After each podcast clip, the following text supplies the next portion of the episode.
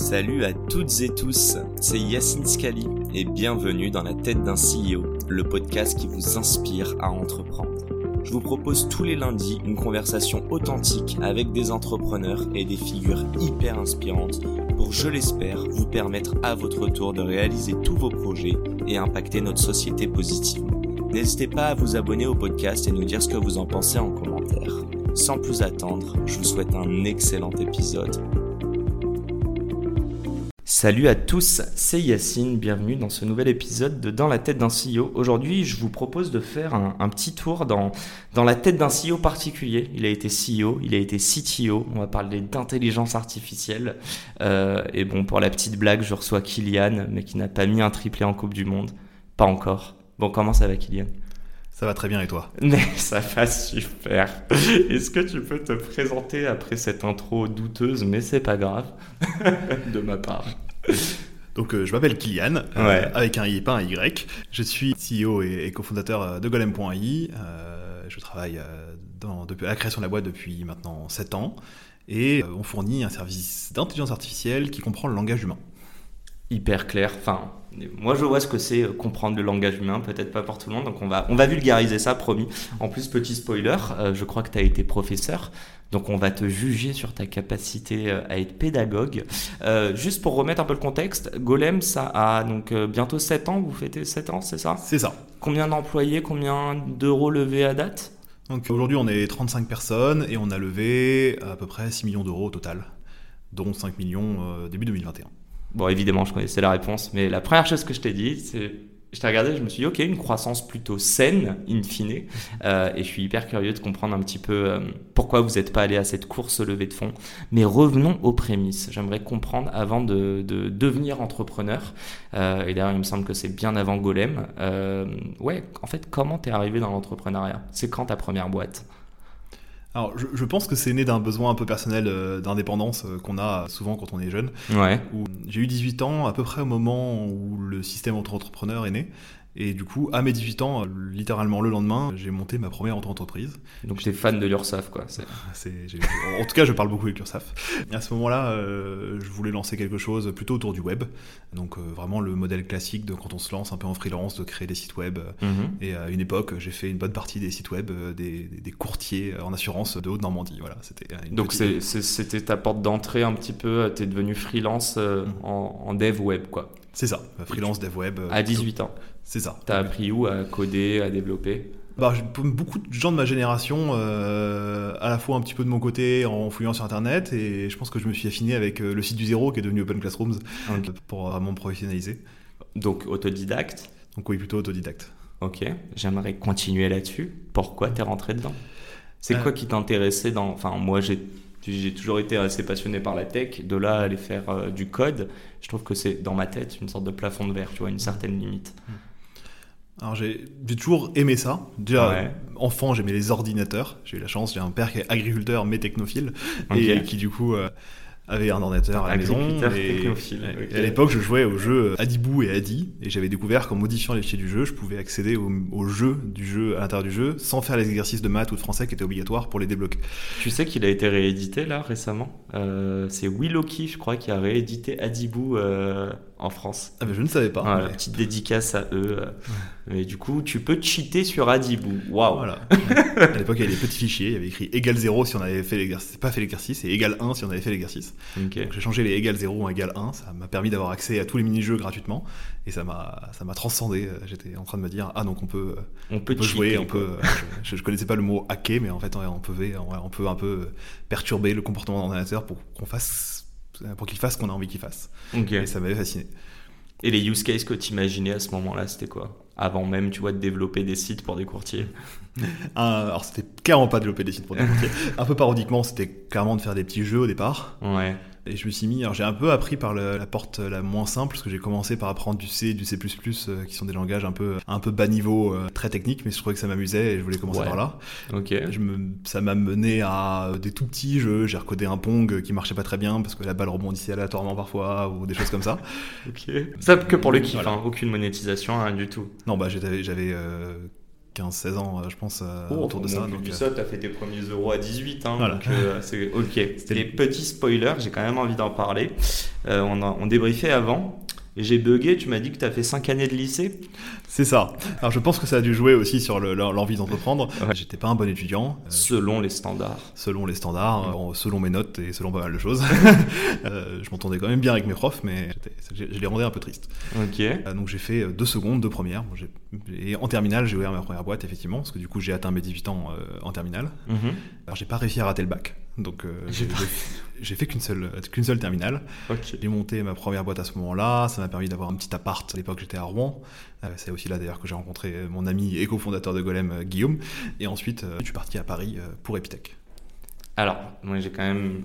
Donc, tu avais quand même cette notion d'aller faire des études à 18 ans. Donc, dis-moi si je me trompe, l'école, tu te dis que c'est pas fait pour toi, tu te dis que tu as envie d'entreprendre. À 18 ans, tu as ton appart tout seul, ce qui n'est pas donné à tout le monde, tu avec ton pote, tu te dis que tu vas entreprendre avec lui, et pour autant, tu retournes sur le banc des écoles?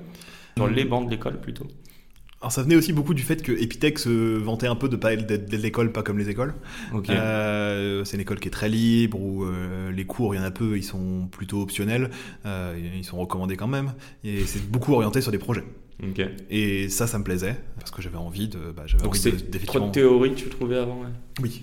Trop de théorie, pas assez de spécialisation. J'avais envie de me focaliser sur quelque chose d'assez précis. Ok. Et donc là, tu rentres à Epitech. Je vais essayer de faire genre, il n'y a pas Guillaume avec nous. J'allais carrément demander à Guillaume, et toi, tu étais à Epitech, mais du coup, vous y êtes allés ensemble. Mais du coup, oui, il y a Guillaume qu'on salue euh, dans la salle et qui nous shadow, euh, comme on dit bien dans l'écosystème. Mais euh, ouais, vous êtes allés ensemble, du coup, à Epitech ou, pas du tout? Non, Guillaume a un profil plutôt marketing, communication, donc il a fait, il a fait l'ISCOM. Et alors, j'aimerais comprendre une chose. À quel moment vous vous êtes dit, vous deux, on va entreprendre ensemble, on va créer quelque chose à deux? Mm. Là où en plus vous avez des profils qu'on pourrait dire complémentaires, mais tant que tu n'as rien créé, des profils bien divers. quoi. Alors c'est né d'un projet qui avait pas grand chose à voir avec Golem, même si quand on va, il y a eu une transition intéressante entre les deux, donc on, en parlera un petit peu après. Mais on a voulu monter euh, un peu la continuité de ce que j'avais lancé en freelance. C'est qu'après avoir été freelance pendant Epitech, j'ai un peu augmenté ce modèle-là en essayant de faire des modèles de micro-agence un petit peu. On se regroupait souvent entre étudiants à 3, 4, 5 personnes pour faire quelques projets. Et j'ai eu pas mal de tentatives plus ou moins fructueuses. On a eu quand même quelques belles réussites. On a réussi à générer un petit peu de sous. Euh, pas non plus au point d'en être totalement indépendant. Il y a un euh, site qu'on peut retrouver live aujourd'hui ou pas euh, Je ne pense pas. Oh, sur archive.org sûrement. Ça doit pouvoir se trouver, je pense. Ouais. Et T'en es fier ou pas Honnêtement, pour l'époque, oui. Quand je regarde maintenant, je cringe parce que c'était ça, les, codes ont changé. Première agence s'appelait Normandie Informatique. Aujourd'hui, c'est un nom un peu compliqué, mais en fait, à l'époque, c'était pas mal.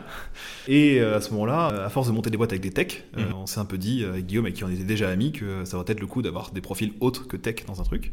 Et on a monté une boîte à l'époque avec Guillaume euh, qui s'appelait Adéquanet, qui était une, justement un début d'agence web un peu plus orientée, plus haute qualité. On avait une baseline qui était le web sur mesure. C'est quoi c'est ESC NSS2I qu'on appelle qu'on appelait avant ou... C'est vraiment le modèle agence quand même. Ok, plutôt euh, donc il y a de la créa dedans. Euh, ok. et il n'y avait plus, il y avait pas que de la création de site web, là il y avait aussi de la création d'images de marque, quelque chose comme ça, mhm. qui est justement un peu la spécialité de, Guillaume. De mon côté, euh, je faisais en sorte de, bah, qu'on, développe les projets, et puis le but c'était ensuite de générer un petit peu de revenus en travaillant à deux, puis ensuite de monter un truc, en recruter du monde. Pourquoi? C'est euh. quoi là qui bon euh, je m'adresse à toi pas à Guillaume là du coup mais c'est quoi toi euh, qui te faisait kiffer d'entreprendre avec Guillaume? Il y avait un truc de on voulait déjà on était très compatibles en termes d'ADN et totalement différents en termes de compétences. Et on s'est dit on a envie de faire un truc qualitatif qui est un truc qui nous rejoint beaucoup. C'est à dire qu'on était en plein dans les explosions de WordPress les débuts de Wix des choses comme ça et il y avait beaucoup, beaucoup de choses un peu cheap qui existaient sur le web. C'est mhm. très bien, il en faut parce que c'est un moyen hyper évident et simple de lancer, de bootstrapper des projets, etc. Et nous, on essayait de se suivre un petit peu sur l'autre bout du spectre où on voulait construire des projets très sur mesure, très adaptés à un besoin, un truc un peu innovant, etc. Euh, il y a pas mal de startups, qui, enfin, d'agences qui se sont créées dans les années qui ont suivi, euh, ou à peu près en même temps, qui ont gardé ce modèle-là. Euh, je pense par exemple à Théodo qui a fait vraiment des projets un peu qualitatifs, mhm. pas mal de, de, grosses boîtes. Et on, a, on avait un peu cette idée-là en tête, de vraiment faire du web sur mesure, qui était, qui était notre baseline. J'aimerais que tu parles pour Guillaume. Euh, déjà, il était bon élève, Guillaume, ou pas? Je, crois que Guillaume était meilleur élève que moi, en tout cas quand je l'ai rencontré. C'est pas difficile, mais euh. non, mais justement, je titille un peu. Tu penses que Guillaume, euh, qu'est-ce qu'il a drivé pour travailler avec toi, sachant que tu as fait 5 années de lycée? Il aurait très bien pu dire, mais en fait, je me positionne aussi, on a 18 ans, on a l'impression que la vie, euh, ou du moins la valeur qu'on associe à notre travail, elle est liée aux notes qu'on a à l'école parce que c'est la seule manière de nous, de nous valoriser. C'est quand même un pari, toi, de te dire, il y a deux choses. Il y a je vais entreprendre avec des potes, là où d'ailleurs, je ne sais pas si c'est le cas, mais si on vous en a parlé autour de vous, est-ce qu'on vous a découragé de faire ça? Parce qu'historiquement, moi, on m'a toujours dit, les potes, c'est quelque chose et le business c'est autre chose. Faut pas mélanger. Mm. Euh, et est-ce que ouais, est-ce qu'il avait pas peur de bosser euh, avec un mec qui a des mauvaises notes? J'ai pas eu l'impression, peut-être qu'il me l'a bien caché. Mais euh, non, plus concrètement, je pense que j'avais un peu le profil quand même de. Ça se voyait que je voulais lancer des projets entrepreneuriaux. J'ai toujours eu le profil un peu tech et business. Ok. De, Mais voilà, doueur, quand même. Quoi. Voilà, doueur d'utiliser la compétence tech pour faire quelque chose de, de concret à la fin. Euh, jeune, euh, très jeune, je m'amusais vraiment à apprendre à coder des petites choses, etc. Mais très vite, j'avais envie de faire des projets qui avaient un, peu un, impact euh, concret, quelque chose qui soit vu par d'autres personnes, qui soit utilisé par d'autres personnes et qui soit vraiment utilisable. Et, travailler avec Guillaume pour ça, je pense, bah, c'est un peu le c'est un sujet qui nous animait. Lui, il était aussi en train de, dans, dans la fin de ses études, de lancer des choses euh, justement des projets étudiants, euh, des images, euh, des, images de marque pour des entreprises partenaires de son école, des choses comme ça. On voyait qu'on était tous les deux à un moment de notre vie où voilà, on avait beaucoup bossé sur des petits projets ou des projets un peu théoriques et on voulait vraiment lancer des projets qualitatifs. Très clair. Tu valides, Guillaume? Oui, c'est validé. on l'entendra dans le fond. si on avance un petit peu avant de parler de Golem, euh, tu es quand même passé par la case salariat? Euh, un petit peu. Euh, donc il y a euh, maintenant quelques années, ça va faire pas, loin, de, pas loin de 10 ans, le, le, groupe Ionis, qui est derrière Epita, Epitech et plein d'autres écoles, a lancé une nouvelle école qui s'appelait Sup Internet. Et j'ai rejoint très très tôt l'équipe dans les six premiers mois dans le but de euh, commencer à préparer. Donc au début j'étais responsable informatique euh, dans l'école euh, et très vite je suis aussi devenu prof et j'étais le responsable des Wizards qui était l'équipe des assistants pédagogiques de l'école. Ah les genre sorciers Wizards ou... Ouais ça s'écrit un peu comme ça avec un Z à la fin. C'est un, un, nom qui a été écrit par, qui a été trouvé par un, un de mes amis Gaël Cote qui est qui est Web Interface Assistance and Rockstar Developers, avec un Z à la fin. Dédicace. et du coup, ouais, donc là, prof, c'est le début du salariat pour toi? C'est un, peu, un peu le début du salariat, ouais. Euh, donc je développais l'intranet de l'école, mm c'est justement ma, compétence un peu web qui était utilisée à ce moment-là. Euh, le but c'est de faire en sorte qu'on ait un intranet un peu sympa pour l'école euh, qui permette de gérer et d'automatiser beaucoup de choses parce qu'on est une équipe pas super nombreuse mhm. et une école naissante. Euh, et, en parallèle donner un peu de cours et travailler avec euh, la personne qui était le directeur pédagogique de l'école, euh, Guillaume Natas, et Benoît Lachamp qui était le directeur, qui sont encore des gens avec qui je travaille aujourd'hui sur d'autres sujets. Et à l'époque, le but c'était voilà, on voulait monter une école des métiers du web, un peu orientée excellence sur la capacité un peu tripartite. il y avait une spécialité technologique, une spécialité design et une spécialité plutôt marketing. Et, toi, là, sur cette triple casquette, qu'est-ce qui te faisait kiffer? Est-ce que c'était plus être dans un projet où euh, tu te dis on a un objectif? C'est de l'entrepreneuriat, on va aller du point A au point B, mais on ne sait pas comment. Est-ce que tu t'es découvert une passion pour euh, le, tu vois, l'enseignement, la pédagogie? Euh, Et puis, ouais, si, si, tu veux un peu aller plus loin, qu'est-ce que tu as kiffé? Et où est-ce que tu as vu des limites qui ont fait que tu as quitté cette aventure pour une autre? Alors, euh, j'ai déjà vraiment c'est le côté pédagogique qui m'a plu. Euh, et d'ailleurs, c'est celui que j'ai continué sur, sur, le long terme. Mhm. Autant j'ai, euh, je suis effectivement, je suis resté au final qu'un an et demi à peu près dans ce projet à temps plein. Mais par contre, vraiment, le côté pédagogique me plaisait énormément. J'étais dans une situation un peu particulière parce que j'avais à peu près le même âge que la moyenne de mes étudiants. Donc ça crée un, un rapport un, peu marrant où euh, du coup bah, on se voyait avec nos étudiants, on se tutoyait. Alors c'est pas rare du tout dans le groupe Ionis euh, de manière mhm. générale, à Epitech, Epita, ça se voit assez souvent ce genre de, modèle là. Et, euh, tu veux dire le tutoiement, mais même la différence d'âge. La différence d'âge est fine, ok. À Epitech, il y a des troisième années qui donnent cours aux premières années parfois, donc. D'accord, ok. Alors c'est pas les profs titulaires qui eux sont des gens souvent plus âgés avec plus d'expérience, mais euh, en tout cas, on avait ce modèle-là qui, marchait pas mal. Pas, pas de syndrome euh, d'imposteur Je sais qu'on va en reparler un petit peu après, mais tu te sentais légitime aussi d'enseigner C'est quelque chose que tu avais envie de faire? Bah, je découvrais un peu au fur et à mesure. en fait, mon premier cours, je l'ai donné pour remplacer un prof qui était absent. Puis finalement, euh, j'ai pris une petite matière qui représentait trois cours. Donc j'ai eu la chance de pouvoir le faire au fur et à mesure. Sans pas... vraiment l'intellectualiser, te poser tant de questions que ça, sans un gros objectif derrière. J'ai eu des moments un peu particuliers où, parce que à travers des super internet et des partenariats, j'ai pu donner euh, un cours à des HEC, un cours à des Sciences Po, des choses comme ça. Mhm. Et là, ça fait un, peu bizarre parce qu'on arrive, là pareil, j'étais très jeune et pour le coup dans un environnement où ils sont beaucoup moins habitués à avoir un prof qu'à leur âge. Euh, et là, du coup, oui, j'ai eu un petit peu ce moment-là de me dire est-ce que ça va le faire Syndrome de l'imposteur, je sais pas, parce que j'avais des bons retours de mes étudiants à ce moment-là, donc euh, c'est plus un sujet qui m'a impacté, je dirais, sur l'entrepreneuriat. Mais, euh, mais en tout cas, ça avait un sujet de ce, que je vais être pris au sérieux, par exemple. qui, est, un, challenge et, on peut pas forcément utiliser les mêmes méthodes pour être pris au sérieux quand on a 30 ans ou même 25 ans comme je pouvais avoir à, ouais, l'époque. Puis, j'imagine que tu as une diversité d'étudiants, c'est dur, enfin tu dois faire un truc qui ouais, qui est mainstream entre guillemets, qui est accessible à tous, mais j'imagine que tu dois aussi t'adapter dans la pédagogie en one-one avec chaque personne. C'est un truc qui, toi, par exemple, euh, je sais pas, est-ce que tu penses aujourd'hui que c'est quelque chose que tu as essayé de retrouver en tant que cofondateur d'une boîte et donc entrepreneur? Euh, oui, euh, c'est un truc qu'on a, sur lequel on a toujours capitalisé euh, chez Golem, surtout au début de l'entreprise, parce mhm. qu'en début de boîte, on a, en général, déjà, il y a un point très pragmatique qui est qu'on n'a pas les moyens de recruter des profils hyper seniors. Et en même temps, on voulait pas non plus être une boîte à stagiaires. comme j'en ai connu d'autres et c'est un modèle que, j'aime pas du tout. C'est très mhm. bien d'en avoir un petit peu, mais on peut pas baser son activité dessus, selon moi. Et du coup, l'idée, c'est plutôt prendre des gens en sortie d'études, qui avaient terminé leurs études, les prendre en CDI, et par contre, beaucoup investir pour que ça devienne des gens très compétents et qui restent très longtemps dans l'entreprise. Combien de temps, quand tu dis très euh, longtemps on a des gens euh, qui restent 3, 4, 5. Là, y a, on, est en train de dire au revoir en ce moment à quelqu'un qui est resté 6 ans chez nous. Euh, Alors, Golem a 7 ans. Ouais, Golem a 7 ans, donc qui est resté quasiment toute notre histoire. Elle est, elle est arrivée chez nous, une développeuse qui est arrivée chez nous euh, à la sortie de ses études mhm. et qui, qui, part maintenant. C'est très bien d'ailleurs, au bout d'un moment, c'est un métier déjà dans le milieu du développement, rester 6 ans dans une boîte, c'est. Ouais, ouais, non, mais je trouvais ça intéressant. Si je t'ai demandé ça, c'est, tu vois, tu as commencé en disant 3, 4 ans, ce qui est déjà beaucoup aujourd'hui dans l'écosystème tech, mais pour mm. nos parents c'est normal quoi. Enfin, c'est même pas normal, c'est petit quoi. Limite, ils vont te dire oulala, là là, t'es pas très hmm. stable si tu changes tous les 3 ans de job. Ou, euh, j'ai jamais passé 3 ans dans la même boîte, mais passons. Euh, et ouais, excuse-moi, je t'ai interrompu. Donc on a une vocation à prendre des gens euh, qui sont souvent jeunes, etc. Et mhm. effectivement mettre une capacité pédagogique. je sais que c'est des sujets qui tiennent beaucoup à cœur. je pense à notre CTO Ludo, à notre VP Engineering, notre VP Sales Amine, qui sont des gens qui ont beaucoup investi qui investissent beaucoup dans le fait de former les gens qui travaillent avec eux dans le but de les rendre meilleurs.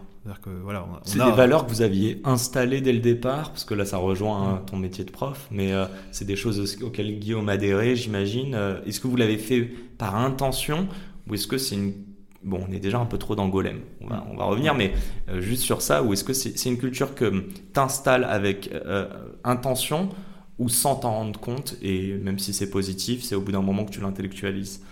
Je pense qu'on a commencé à le faire sans s'en rendre compte, qu'on s'en est rendu compte, et quand on s'est rendu compte, on a aussi vu que ça marchait bien et on l'a renforcé.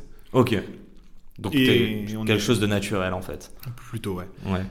Et au bout d'un moment, on est arrivé à un moment où justement on s'est dit, par contre, on peut pas se permettre d'être le prof de tout le monde quand on est 30. Mhm. Et le but, c'est quand même de aussi recruter des personnes seniors qui accompagnent un petit peu euh, bah, tous les profils mhm. et d'avoir un peu ce modèle. Euh, en gros, on va essayer d'avoir entre euh, un tiers et la moitié de personnes plus seniors qui sont là pour faire en sorte que tout le monde connaisse. Et voilà. Et aujourd'hui, je pense qu'on est arrivé à peu près à moitié-moitié entre des gens bah, qui sont arrivés juniors chez nous, mais qui sont, bah, au bout de 6 ou 7 ans, euh, on peut devenir senior, mhm. euh, et de gens qui ont, euh, pas qui ont même encore plus de bouteilles que ça. Et on continue aussi à recruter des gens voilà, qui, qui, sont sur leur premier ou deuxième taf avec nous. Donc, joindre le, le, meilleur des deux mondes entre des, des, personnes qui ont une grande courbe d'apprentissage et d'autres qui ont pas mal de bagages, hyper clair. Avant de rentrer sur Golem, je t'ai demandé une question, je t'ai dit elle est hyper pompeuse, je t'ai demandé qu'est-ce qui te rendait unique. Je déteste ce genre de questions, mais euh, en fait le but c'était d'essayer de comprendre euh, qui tu es au-delà d'être un CEO ou un ancien CTO ou un entrepreneur. Et euh, tu as commencé à me parler, je t'ai dit, oulala, tu gardes ça pour le podcast. Tu m'as parlé d'une anecdote sur la plongée, donc j'aimerais bien que tu m'expliques un petit peu ça. Ouais. Alors j'aime beaucoup plonger. Euh, on, voit beaucoup d'entrepreneurs blaguer en disant qu'ils sont sous l'eau, etc. Euh, en fait, moi, je me sens rarement. Il y a beaucoup, pas beaucoup d'endroits où je me sens bien que justement sous l'eau. Euh, c'est un moment où on décroche complètement. C'est un moment où il n'y a plus aucun lien avec le reste du monde et on peut vraiment décrocher. J'ai plutôt une personnalité extravertie au sens large dans ma vie, mais il y a quand même des moments où j'ai vraiment besoin de décrocher et de me dire. Euh, ok là je suis tranquille etc donc je mm-hmm. plonge avec un de mes amis proches assez régulièrement et voilà, on part en voyage avec l'objectif de plonger deux fois par jour, tous les jours. Et, ça t'apporte quoi, ça, par exemple? Ça m'apporte euh, un truc, euh, je sais pas, vraiment reposant. C'est une activité qui est très. Euh, à la fois, c'est technique, c'est-à-dire qu'il y a plein de choses à vérifier. vérifier on est là, on vérifie son niveau d'air, on vérifie sa profondeur, on vérifie le temps où on en est. Et en même temps, qui est très relaxant. Donc, il y a ce truc un peu. Donc, du coup, on est très focus, tout en étant très détendu. Un peu le même plaisir qu'on peut retrouver en jouant à un jeu vidéo, par exemple. Ok. Ou euh, même sur du sport, j'ai envie de dire en fait. C'est ça quand tu dis te vider. Mais il y a aussi, est-ce qu'il n'y a pas un côté discipline? Je crois que, euh, tu sais, quand tu descends de certains paliers, enfin, il y a par rapport à la pressurisation. Vas-y, je te laisse m'expliquer tout ça. Je vais pas, je vais pas me lancer sur des. Euh, oui, il y a un côté discipline. Parce que c'est un bien miné. c'est un sport qui est réputé assez dangereux. Factuellement, il y a assez peu d'accidents qui ont lieu, mais il y a des choses auxquelles il faut faire attention. Typiquement, si on a passé une demi-heure à 60 mètres de profondeur, on peut pas remonter en 30 secondes. Hmm. Euh, on forme des bulles d'azote dans son sang et on peut se faire euh, pas mal d'accidents assez dangereux. Donc oui, il y a tout un des choses de rythme, il y a un, peu de connaissances théoriques à avoir. Elle est, quand même atteignable, on n'est pas du tout sur justement euh, un niveau scolaire où il y a des heures et des heures et des dizaines d'heures de connaissances à avoir, mais il y a des choses à... C'est attrayant la gestion du risque pour toi dedans? Parce que typiquement, je parlais... Je... Honte à moi, je ne sais plus, mes entretiens se, se mêlent dans ma tête. Quelqu'un qui faisait du parapente donc il me dit j'adore le sport et tout, mais je fais du paratente. Ah, je crois que c'est Pierre-Etienne de Mocaquer. Bon, passons. Moi, j'ai regardé en mode, je suis un grand malade, quoi. Genre, moi, je suis un grand peureux à ce niveau-là. Est-ce que justement, ouais, il y a ce côté-là de te dire, euh, non pas je joue avec ma vie, mais euh, si je fais les choses bien, tout va bien se passer, mais par contre, j'ai quand même envie de prendre un peu de risque. Alors c'est un côté qui me plaît. C'est pas mon attrait principal, qui est plus vraiment sur la, la, la technicité, l'activité qui est à la fois lente et intense un truc très contemplatif. Mais j'aime bien ce côté risque. Et d'ailleurs, j'ai un projet à un moment que j'aimerais vraiment faire, qui est faire un peu la plongée comme font les nageurs de combat, euh, qui sont, euh, en gros, c'est un saut en parachute qui se termine en plongée sous-marine. Alors c'est assez compliqué à faire parce oh, qu'il faut et un brevet de parachutisme et un bon niveau en plongée sous-marine, donc je n'en suis pas encore là. mais tu, tu sautes ou pas en parachute? Euh, Non, j'ai fait un petit baptême, mais rien de, rien de particulier pour l'instant. Mais c'est un sujet, quelque chose que j'aimerais bien faire, ou faire pareil, faire de la plongée en Islande dans des zones glaciaires, des choses comme ça. Donc j'aimerais rendre le, sujet un peu plus extrême, mhm. euh, mais c'est pas euh, pas l'objet principal. Bon et ma dernière question là-dessus, euh, t'as vu le film sur Netflix Il y a un film sur l'apnée qui est sorti ou les plongeurs, je sais pas comment on dit. non, je, l'ai vu passer mais je l'ai pas regardé. Ah, ok, ouais, je voulais savoir si justement c'était réaliste, tu trouvais ou pas. Mais passons, rentrons dans, enfin revenons à nos moutons. Golem, il y a 7 ans. Hmm. Qu'est-ce qui s'est passé dans vos têtes? Déjà, est-ce que c'est Guillaume qui est venu te voir ou est-ce que c'est toi qui allé voir Guillaume? Est-ce que vous étiez perdu de vue? Euh, J'aimerais bien que tu me racontes l'histoire humaine et le vrai storytelling de comment s'est créé Golem. Et c'est la fin de cet épisode. Si cet épisode vous a plu, n'hésitez pas à nous soutenir en nous mettant 5 étoiles sur les plateformes, en vous abonnant évidemment et en nous laissant des commentaires. C'est hâte de vous retrouver la semaine prochaine. Ciao